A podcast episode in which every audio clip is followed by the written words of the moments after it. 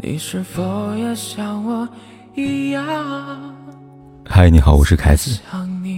不管天有多黑，夜有多晚，我都在这里等着跟你说一声晚安。六月十九号是父亲节，女人唐静永远失去她的丈夫，一岁半的孩子。永远失去了父亲。那天下午两点，他们一家三口散步到北京门城湖景区内的永定河和富士路的交界处，听见有人喊救命。原本在河边戏水两个小男孩和一个小女孩，被湍急的河水卷进了河中央。三个孩子被汹涌的河水越冲越远，河水很快没过了大声呼救的小女孩的头顶。转眼之间，三个孩子就被水吞没了，在河面上扑腾出一个个大漩涡。唐静的丈夫周洪博把手机往妻子手里一扔，就去救人了。唐静看着汹涌的河水，有点担心，就劝阻丈夫不要下去。周洪博显然没有听妻子的，他扭头跳进了河中，连衣服都没有顾得上脱。当时的目击者说，周洪博游得非常快，短短二三十秒的时间，就游到落水孩子的身旁，并把小女孩送到水面上。落水女孩的头露出水面之后，周洪博身子却沉了下去，几秒后才露出脑袋。因为河水很急，他带着小女孩一直在河中央打转，缓了一会儿，才把小女孩送到浅水区，交给岸边的人。着急救孩子的人们没有发现周洪波的异样，只见他又快速折身却救还被困在深水区的另外两个男孩。在周洪博带动下，岸上其他人也纷纷跳入水中参与救援。唐静抱着孩子站在岸边，眼睛始终紧盯着丈夫，心都提到嗓子眼上了。她看见丈夫又奋力把其中一个小男孩送出水面，有人把游泳圈套在落水的孩子身上。大家合力把小孩救了出来。终于落水的三个孩子都得救了，现场围观的人群爆发出欢呼声，但周洪波却不见了。唐静慌了，他哭着对现场的群众说：“报警，快打幺二零！”人们纷纷报警。后来，消防队跟救援队的人都来了，很多人加入了营救周洪波的队伍。历经四个小时的救援。几名救援人员才在河床的崎岖、暗涌不断的暗坑里，将周洪波从钢丝跟水草混杂处打捞出来。他救出两个孩子后，因为体力不支被卡在那里，再也没有游上来。他走了，抛下守在岸边的妻子跟孩子。看见丈夫浑身僵硬的被打捞出水面，脸上都是淤青，唐静再也忍不住痛哭起来。他怀里一岁半的孩子，大声的呼喊着“爸爸”。母子二人心碎的哭声，让在场所有人无不动容。周洪博出生于一九九零年，是北京静安区永宁镇人。他是家中独生子，在一家园林工程公司做工作。在妻子眼中，又高又帅，善良靠谱顾家，喜欢做饭。特别负责。妻子坐月子时，孩子的尿不湿都是他换的。妻子生孩子后，他就没让我带他去上班了，害怕妻子孤独，还给他买了条狗。周洪博救人去世的消息传开之后，关系要好的发小说：“如果他不救人，那就不是周洪博，因为他从小就默默无闻，做好事。但是，他为什么就不考虑一下自己还有一个一岁的孩子呢？”又或者，恰恰是因为他自己是父亲，所以才义无反顾的去救那些落水的孩子。他救下别人的孩子，却让自己的孩子再也没有父亲。这真是一个令人悲伤的悖论。周洪波救人牺牲之后，石景山区的民政局为他启动见义勇为认定程序。失去丈夫的唐静。在接受采访时，说自己脑海里边一直闪现的画面是：救下落水小女孩后，又折身救落水小男孩的丈夫，在体力不支溺亡前，朝岸上看了她跟孩子一眼。当然，她以为丈夫沉下水去了，是为了托举落水孩子到水面上。她万万没有想到，一眼之间，阴阳两隔，永世不得相见的。周洪博的事迹传遍了整个网络，很多人感动，有很多人叹息。感动的是，他以自己的生命营救那些落水孩子的生命，以自己小家的支离破碎，确保了落水孩子家庭的团圆和完整。叹息的是，这个定格在黑白照片上的男人，也是父母的儿子，妻子的丈夫。孩子的父亲，他的家人要如何承受这生离死别的灾难？更让人难过的是，这些天这样的悲剧不是一桩。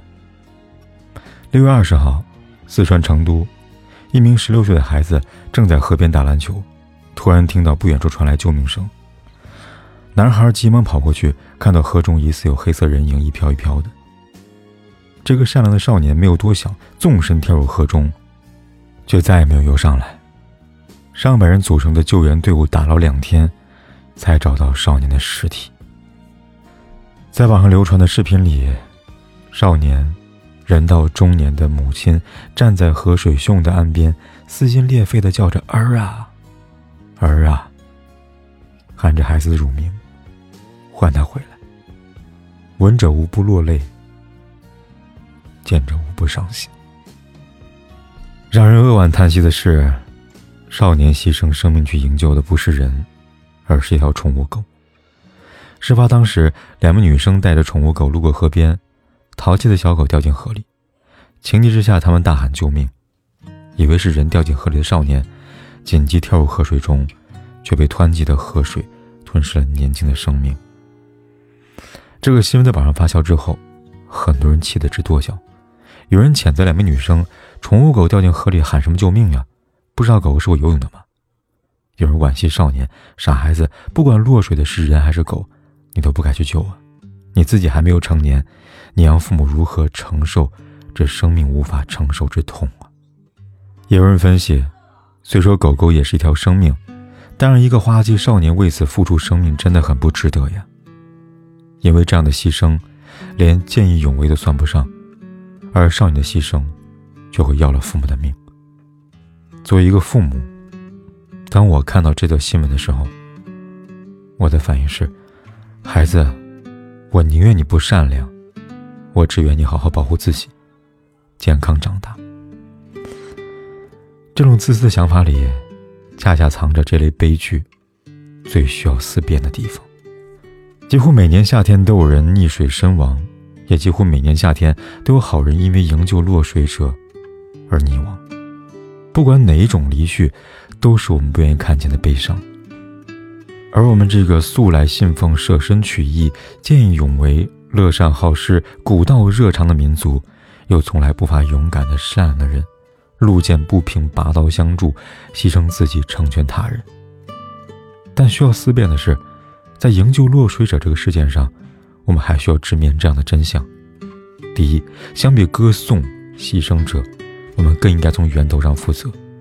没有苛责，但对于周洪博的牺牲，永远保留一丝追问。三个孩子落水的时候，监护人在做什么？永定河两岸到处都是禁止入河、防止溺水的警示标牌，这三个孩子为什么独自在事发桥墩处玩水？至于十六岁少年救狗溺亡，本质上也跟狗主人不守规则有关。遛狗不牵狗绳，狗狗才淘气掉进河里，最后河水夺走了善良少年的性命。不守规则、心存侥幸的监护人，是这两桩悲剧发生的直接原因。必须直面这个问题，才能从根本上减少连环悲剧一而再、再而三的发生。每个人。都要做好自己，看护好孩子，履行好自己的责任，才能避免他人为我们善后，避免好人无谓的牺牲。歌颂牺牲者是应该的，但更应该从源头上去负责。第二，越是勇敢的好人，越要量力而行。周洪波去世之后，我想，他妻子唐静，如今最后悔的，就是当时应该拽住他，不让他下水。我们这个社会需要见义勇为，但作为普通人，我更希望好人有好报，好人能长命，好人能够适当的自私一点，能多为家人考虑一点。营救落水者这个事情。很多河道远非肉眼可见的温顺，波澜不惊的水面下，往往藏着无法预测的凶险。落水者强烈的求生欲望，让他们死死的拽着救援者。救援者就算水性再好，在凶险的水中负重求行，和一个游泳完全不是一回事。从落水者角度，遭遇危险，肯定希望有人搭救；但从营救者角度，挺身而出之前。还是要考虑下自身的安全，尤其是未成年孩子，任何时候都不建议去擅自营救落水者。全球每年有三十六万人死于溺水，其中儿童占到百分之四十五。溺水已经成为儿童意外死亡的第二大原因。这些年发生的诸如五个孩子、九个孩子一同溺亡的悲剧，都是一个孩子落水之后，其他孩子纷纷去营救，最后所有孩子都没有能上岸。所以，告诉你的孩子。发现人落水，拨打报警电话，让警方快速联系专业救援人员，是最好的方案。第三，不让见义勇为者流血又流泪。当惠州见义勇为的夜宵店夫妇被一帮歹徒打得血肉模糊，当把女邻居从家暴中解救出来的赵宇险些被判刑，当南京见义勇为的胖哥终身残疾，要靠体外。人造粪篓来维持生命。当北京三十一岁的周洪博留下全职主妇的妻子和刚满一岁的孩子，我们必须看见这样的真相：见义勇为者，代价是巨大的，甚至要付出生命。对于他们的英勇壮举，需要两个层面的支持。从个人层面，不能恩将仇报。曾经采访过一个老人，将三个溺水孩子救出。不幸身亡的新闻，三个孩子的家长因为害怕赔偿，串供不承认老人是为救人而死。最后，老人的家人告上法庭，现场唯一目击者出来作证，三个孩子才说出真相。我的家人都已经不在了，他们还在说谎，让人心寒。从国家层面上，不能仅仅仅限于几万元的奖金。需要我们这个社会给予长久且切实的全方位的帮助，包括但不限于对他们未成年的孩子的养育，对他们家人长久的帮扶，对他们家庭的善后。否则，就没有人再敢见义勇为。在《觉醒时代》里，辜鸿铭教授有一段演讲，让很多人破防。他这样说。在我们中国人身上，有其他任何民族都没有难以言喻的东西，那就是温良。温良不是温顺，更不是懦弱。温良是一种力量，是一种同情和人类智慧的力量。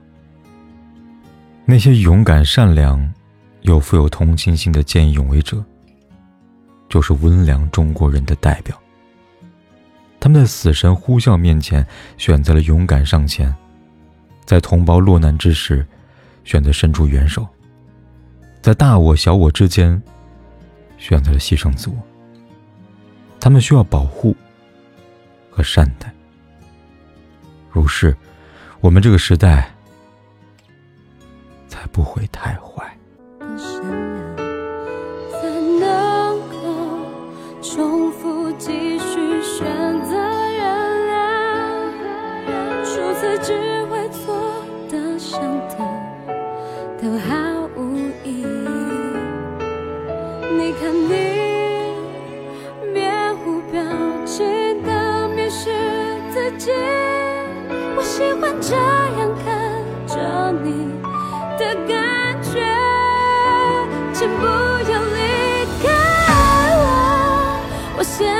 的。